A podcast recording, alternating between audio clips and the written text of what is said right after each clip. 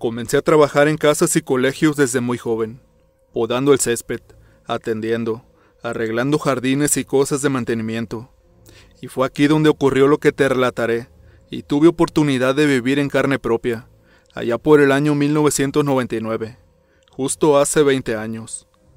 Mi padre fue jardinero de una mujer muy adinerada, a principios de los años 90, por lo cual y gracias a ello, yo me involucré en el negocio, mantenimiento de jardines, plantas y cosas por el estilo. A finales ya de la década, yo tenía algunos 20 años, vivía con mis padres y hermanos. Recuerdo bien que en la Semana Santa del 99 se comenzó a fundar una cadena de escuelas, guarderías y salones de fiestas privadas, cerca del puerto de Veracruz, en sí en todo el estado. Por respeto y discreción a estos, omitiré el nombre. Solo les puedo decir que dicha cadena de escuelas y guarderías aún sigue funcionando hoy en día. Solo los salones de fiestas dejaron de funcionar por los acontecimientos que a continuación te seguiré relatando. Por aquella época las cosas eran completamente diferentes a lo que se vive hoy en día. El nivel de delincuencia era muy bajo. Yo trabajaba de ayudante de panadero, pero en mis ratos libres hacía trabajos de jardín y mantenimiento en casas y escuelas. En uno de los tantos lugares que hacía trabajo de jardinería, conocí al hombre que me dio a conocer que en dichas escuelas que recién se fundaban, necesitaban personal. La más cerca quedaba 50 minutos de mi casa. En ese tiempo aún no había carreteras. El acceso al lugar era algo complicado. En dicha escuela se tenía previsto hacer un internado. Era un rancho abandonado que en décadas anteriores había sido propiedad de uno de los ganaderos más adinerados de Veracruz. Sin pensarlo dos veces busqué informes para ver si ahí podrían contratarme, aunque me quedaba retirado un poco. Tenía en mente desde un tiempo atrás encontrar un buen lugar donde comenzar un trabajo fijo. Uno de mis mejores amigos llamado Adolfo me acompañó a las instalaciones para informarme del trabajo y saber cuándo iniciaban dichas funciones en el internado. Tomamos una bicicleta propiedad de Adolfo y nos dirigimos al rancho que por mucho tiempo se había quedado en el completo abandono. El lugar era muy grande, había construcciones muy antiguas. Estábamos ya algunos cientos de metros de llegar, y nos dimos cuenta que había maquinaria y mucha gente trabajando, limpiando y sacando objetos del interior del rancho. Suponíamos que era para darle una nueva imagen a lo que serían las nuevas instalaciones. Al estar ya en el lugar conocimos al velador, Ángel, quien desde un principio nos dio información del tema y nos dijo que ya todo estaba ocupado, tanto plazas de maestros, intendencia y vigilancia, que todo comenzaría a funcionar en dos meses aproximadamente. Le pregunté que si no iban a necesitar algún jardinero o algún velador extra, pero este solo nos dijo que habláramos con el dueño, y que con suerte nos daba lugar para trabajar, aunque todo estuviera ya cubierto. Nos señaló tras unas máquinas que estaban sacando piedras. Nos dijo que fuéramos ahí, que ahí estaba el dueño, un hombre inglés que ya era muy conocido en la región, por ser noble y ofrecer trabajo a mucha gente, y que ahora junto con otros extranjeros se habían metido en mente abrir una pequeña cadena de escuelas, internados y salones de fiestas privadas. Nos acercamos y aunque ya lo conocíamos de vista, nunca habíamos tratado con él. Le preguntamos si había posibilidad de aún poder trabajar ahí, y éste amablemente nos dijo que sí, que necesitaba aún otra persona más, que tuviera atención y cuidados especiales con el jardín y las plantas, ya que debido al gran tiempo que pasó abandonado, requería de gran atención y así poder recuperar su lucidez natural. Por su parte mi amigo Adolfo, le preguntó también si podía quedarse a trabajar ahí. El dueño le dijo que se presentara conmigo a la mañana siguiente. El lugar tardaría en abrir, pero necesitaba gente que se quedara a cuidar el material y todo lo que ahí se guardaba para la remodelación del lugar. Regresamos a casa muy contentos. Teníamos una buena oportunidad de trabajo ahora. A la mañana siguiente llegamos al rancho muy temprano. Había personas ya del campo chapeando, cortando hierba y pequeños árboles de alrededor. Nos presentamos con el velador y nos dijo con quién nos dirigiéramos para que nos dijera nuestras actividades. Así se pasaron los días, las semanas, terminando los últimos detalles para que empezara a funcionar aquel lugar. Por fin llegó el día tan esperado de la inauguración. Se preparó un convivio para celebrar el primer día de clases, donde estuvieron presentes algunos padres de familia y personas del Palacio de Gobierno, donde destacaba el presidente municipal de aquellos días. Yo trabajaba en un principio como auxiliar del velador, junto con otro de los jardineros. Él también venía de un pueblo muy cercano. Por lo difícil del acceso, había personal que hasta caballo llegaban. Por eso también tanto alumnos como maestros llegaban desde el domingo en el transcurso del día y regresaban a sus lugares de origen los viernes por la tarde. Yo en un principio iba y venía al pueblo, pero después poco a poco me convencí de quedarme allá toda la semana. A mi amigo Adolfo por su parte lo colocaron como responsable de la gente del campo, quienes estaban a cargo de las actividades del monte, como de los trabajadores de albañilería. Al pasar el tiempo y cumplirse los tres meses, yo ya estaba completamente adaptado a mi nuevo empleo. Pese a mi juventud en aquel momento, siempre fui una persona muy responsable, y aunque solía ponerme mis buenas borracheras de vez en cuando, ahí mismo en el rancho por las noches junto con los amigos del campo, siempre estuve al pendiente de mis actividades. El director era una persona ya mayor, era amable y bondadoso, mientras cada quien cumpliera con su trabajo no teníamos ningún problema. Las noches siempre eran tranquilas. Los alumnos se miraban muy felices en el rancho. Tenían terreno extenso para poder jugar y correr a sus anchas. Todo parecía no tener problema alguno. Pero cierta noche todo cambió. Comenzaron una serie de sucesos que desencadenaron el mayor problema acontecido en aquel internado. Una noche cuando ya todos dormían, me disponía a darme un baño con agua fría. Los baños del personal estaban ubicados a unos 40 metros de donde nosotros dormíamos. Iba caminando hacia ahí, cuando de momento entre unas matas de plátano se comenzó a escuchar la risa de una niña. Llevaba una lámpara que no alumbraba casi nada, por lo que me acerqué a ver y escuchar de cerca.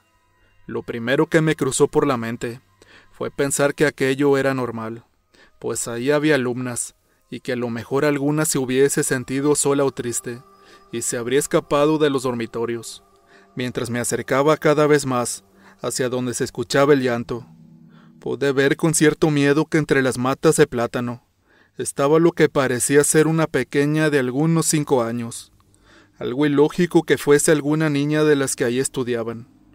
Al querer acercarme aún más a la pequeña, me llevé el susto de mi vida pues ésta volteó y vi con horror que la cara no era de humano, más bien parecía ser un gato.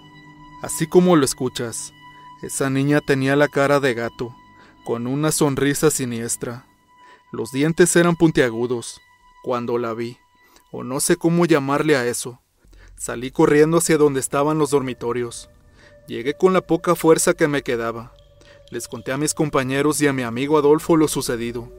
Algunos no me creyeron, me tomaron a loco, e incluso Adolfo se rió de mí, cosa que cambiaría por completo unos días después de aquel episodio. Aquella noche no pasó nada más. Me fui a dormir ya sin bañarme. Solo quería descansar y no saber nada más, pues acababa de tener el peor susto que te puedas imaginar. Durante toda esa noche tuve pesadillas y no pude conciliar bien el sueño. Por la mañana al despertar comencé con mis labores. Era martes. Los maestros tenían reunión. Los alumnos tenían hora libre. Se concentraban todos en el enorme patio de la hacienda.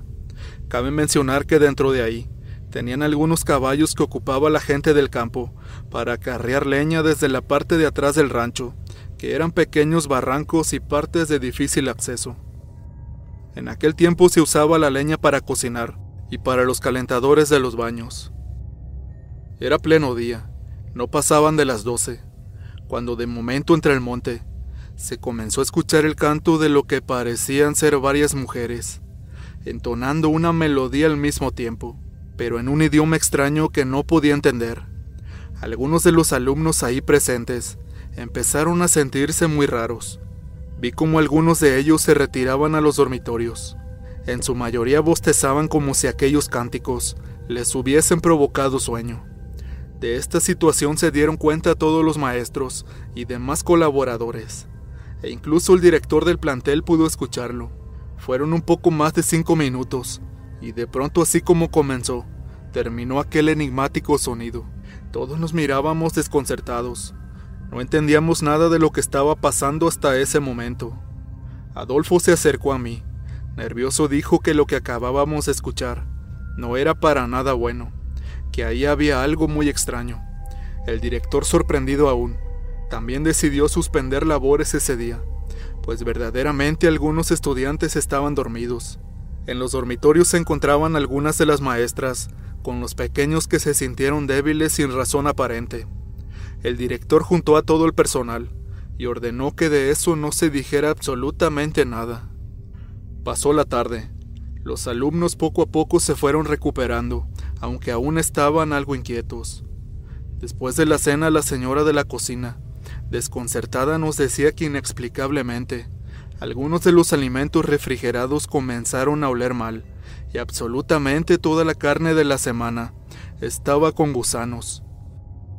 Adolfo de nuevo fue hacia donde yo estaba, y angustiado me decía en voz baja que todo podría ser acto de las brujas del cerro. Cuando escuché decir aquello, se me hizo algo muy tonto y absurdo. Brujas, contesté. ¿Cómo puedes siquiera pensar que eso existe? ¿Qué te hace creer eso? Mi amigo me llevó a la parte de atrás, mientras trataba de contarme que en esa hacienda, años atrás era muy conocida por avistamientos de bolas de fuego y animales extraños, y que inclusive algunos ciclistas que circulaban por el lugar aseguraban ver ancianas merodeando en los alrededores de la ex hacienda, a veces en forma humana, pero otras tantas en forma de guajolotes enormes. La piel y los cabellos se me erizaron mientras le ponía atención a todo lo que él mencionaba, aunque no creía del todo algo dentro de mí me decía que todo podía ser real. Un hombre que era de los encargados del monte, de pronto fue hacia nosotros y sabiendo que éramos también de un lugar cercano, nos dijo que aquellas eran brujas, pero que no teníamos que decir nada, puesto que esto pondría nerviosos tanto alumnos, maestros y demás personal, que no tenían ni la más remota idea de lo que ahí sucedía. Regresamos donde estaban todos los demás, la tensión en el ambiente aún se podía percibir. Junto con el director y maestros varones acordamos montar una guardia durante toda la madrugada para resguardar la seguridad de todos los infantes. El tiempo transcurría y llegó la madrugada. Todos estábamos en guardia. Esperábamos ver algo inusual, pero no había novedad alguna. Siendo ya las cuatro de la mañana con algunos minutos, un sonido alertó a todos los que cuidábamos el recinto. Desde las copas de los árboles salían sonidos de pequeños silbidos, como si trataran de llamar nuestra atención. De cada copa de los árboles se escuchaba un tono diferente.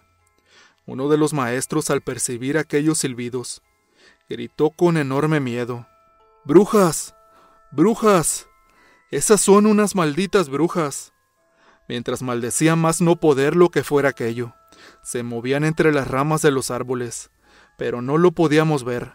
Solo se escuchaba el sonido de las ramas como si pequeñas personas brincaran de un lugar a otro. Las risas fueron subiendo de tono, y éstas cada vez eran más fuertes. Ahora se podían distinguir con claridad. Esas carcajadas burlonas parecían ser de ancianas. Dos de los maestros no aguantaron toda aquella tensión y corrieron hacia donde estaban los dormitorios, mientras que los compañeros trabajadores del campo, en su mayoría hombres mayores, tomaban sus machetes mientras rezaban y les formaban cruces en cada punta con sus navajas. Se miraban cada vez más cerca todas aquellas sombras, que poco a poco se empezaban a distinguir más. Eran como enormes aves negras pero con cabeza humana. En instantes se pudo ver cómo esas cosas, bajaban hacia el suelo de un gran salto. Yo estaba aterrado y temblando. Mi cuerpo parecía no responderme, aunque sabía bien que debía aguantar el momento, pasara lo que pasara. Opté por rezar en mi mente, pero no podía concentrarme. Ver aquellos seres sobrenaturales a unos cuantos metros de mí me tenían al borde del colapso. Un maestro que parecía estar sereno ante tal difícil situación de la nada salió corriendo en dirección hacia esas cosas. Tratamos de detenerlo, pero fue imposible. corrió perdiéndose entre el monte. Inmediatamente se dejaron de escuchar los silbidos y carcajadas. Todo quedó en silencio de momento. Los señores del campo rápidamente nos dijeron que había que ir a buscarlo porque se lo podrían llevar, sin saber aún exactamente a qué se referían con eso. Nos fuimos siguiendo solamente la dirección hacia donde habían salido corriendo. Aún no amanecía para esa hora. Estaba completamente oscuro, y era un terreno muy peligroso, ya que en esa parte del monte abundaban las nauyacas y coralillos, serpientes conocidas por ser las más venenosas de México. Tratando de tener todo bajo la mayor discreción posible, solo dos de los hombres se habían quedado en el internado, para resguardar a los chicos y maestras por si aquellas arpías regresaban. Mientras caminábamos ya por el monte, en la lejanía se podían escuchar tenuemente risas, seguramente de las mismas brujas. Ramón, uno de los hombres del campo, comentó en voz baja que aquellas estaban tratando de confundirnos. Ordenó que nos tomáramos de las manos y que por ningún motivo fuéramos a voltear hacia atrás. Se escuchara lo que se escuchara, no debíamos voltear. Así lo hicimos. Nos tomamos de las manos y caminamos lentamente. Tras nosotros se escuchaban de nuevo esos perversos silbidos. Las ramas de los árboles se movían bruscamente de un lado a otro, como si trataran de volvernos locos. Habiendo caminado algunos quinientos metros, empezó a oler nauseabundo. Era una peste horrible que te penetraba totalmente los sentidos. La tensión seguía en el ambiente. Estábamos muy preocupados por el maestro, pues no sabíamos en qué terminaría todo aquello. Se podía sentir un frío fuera de lo común para esa época del año. Sin darnos cuenta habíamos llegado hasta los límites del terreno de la hacienda. Tuvimos que saltar un pequeño cercado para poder continuar con la búsqueda. Yo aún no podía creer todo lo que estaba sucediendo en ese momento. Uno de los maestros de pronto, nos pidió que nos detuviéramos. Lo dijo al escucharse ligeros quejidos. Parecían ser del maestro. Estuvimos así por un par de minutos, hasta que decidimos continuar. Los chiflidos habían cesado. Nos soltamos de las manos y apretamos un poco más el paso. Llegamos a un pequeño sendero de piedras. Nos dimos cuenta que del fondo provenían los quejidos. Nos acercamos al final y nos encontramos con una pequeña choza que parecía estar construida de ramas y palos secos. Al asomarnos por una rendija, pudimos ver que había restos de velas, una fogata con trozos de lo que parecían ser restos de animales, gatos, gallinas y la cabeza de un chivo. En aquel momento comenzaron a escucharse cómo nos arrojaban piedras, y de nueva cuenta aquellos malditos chiflidos, volviendo a nosotros la angustia y el terror inevitable siendo esto el detonante de que dos de los maestros que iban con nosotros salieran corriendo en dirección al internado, mientras que los hombres del campo, Adolfo y yo, tratábamos de mantener la calma. Fue ahí cuando se escucharon pisadas a nuestro alrededor, como si varios animales nos acecharan. Se escuchaba el crujir de las hierbas y trozos de ramas en el piso. Los silbidos desde lo alto de las copas de los árboles te hacían sentir un profundo sentimiento de miedo, tristeza y terror. Creía que en cualquier momento aquellas cosas bajarían para terminar con nosotros, pero de manera inesperada se escuchó a lo lejos el canto de un gallo. Con este casi automáticamente se comenzaron a escuchar cantos de otros gallos de lugares cercanos. Creo eso fue el motivo para que todos aquellos silbidos y pisadas desaparecieran en un instante. Aún atónitos por los sucesos presenciados, seguimos esperando encontrar al maestro desaparecido. Temíamos lo peor. Con los primeros rayos del sol decidimos retomar el camino de regreso al internado. En el trayecto nos topamos con lo inesperado. A la orilla del camino estaba el maestro tirado junto a un árbol, completamente sin ropa su ropa por un lado totalmente rasgada y llena de excremento, que parecía ser de gallina o guajolote, pero en gran cantidad. Estaba desmayado. Se podía ver cómo respiraba. Era algo bueno dentro de todo. Alrededor de donde estaba tirado el maestro, había marcas en la tierra de lo que parecían ser pisadas de guajolote, pisadas enormes, de algunos 40 centímetros, con una característica que nos llamó mucho la atención. Las pisadas tenían cinco dedos adelante y la marca atrás de lo que parecía ser un espolón. Todos nos quedamos mudos mientras que uno de los hombres del campo trataba de borrar en lo más posible aquellas huellas, como si él ya supiera de lo que se trataba. Nadie decía nada, yo solo veía incrédulo todo aquello, que me seguía pareciendo muy increíble. Tomamos al maestro y entre dos lo cargamos. Lo llevamos al colegio. Al llegar algunas señoras y señores del campo, tomaron al maestro aún inconsciente y lo condujeron a un pequeño cuarto junto a la cocina. Allí estuvieron alrededor de una hora. No dejaron pasar a nadie más. Cuando por fin salieron, el maestro ya consciente preguntaba qué había pasado. El director platicó con la gente del campo y todos los demás dio órdenes de que nadie de afuera se tenía que enterar de todo lo que había pasado. Quizás creía que le podría cobrar factura tarde o temprano, si los padres de los muchachos se enteraban. El maestro que tuvo aquel incidente se dio de baja esa misma semana. Los demás maestros con el tiempo hicieron lo mismo. Hasta donde yo tuve conocimiento fueron indemnizados económicamente, para que todo aquello quedara en secreto y desmentir cualquier versión que saliera de ahí. Yo seguí trabajando algunos años posteriores. No puedo negar que en ese tiempo muchas cosas extrañas más sucedieron ahí.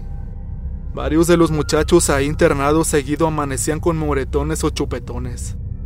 De lo último que me enteré, y que me platicó en secreto de amigos un chofer trabajador del lugar, es que todo aquello era causado por un grupo de brujas del cerro quienes ocupaban la hacienda para hacer sus rituales al maligno, y estaban molestas por haber llegado nosotros ahí. Se sintieron invadidas. Esta versión nunca nadie pudo comprobarla. Pero lo que es una realidad es que desde aquellos eventos varios negocios de aquel empresario fueron afectados grandemente. Algunos hasta cerraron, pero aún hoy en día sigue trabajando en Veracruz. Siguen en pie secundarias y prepas privadas. Estos episodios quedaron en la memoria de quienes por azares del destino tuvimos la oportunidad de presenciar y ser testigos de ello, y que bajo ninguna circunstancia podremos olvidar.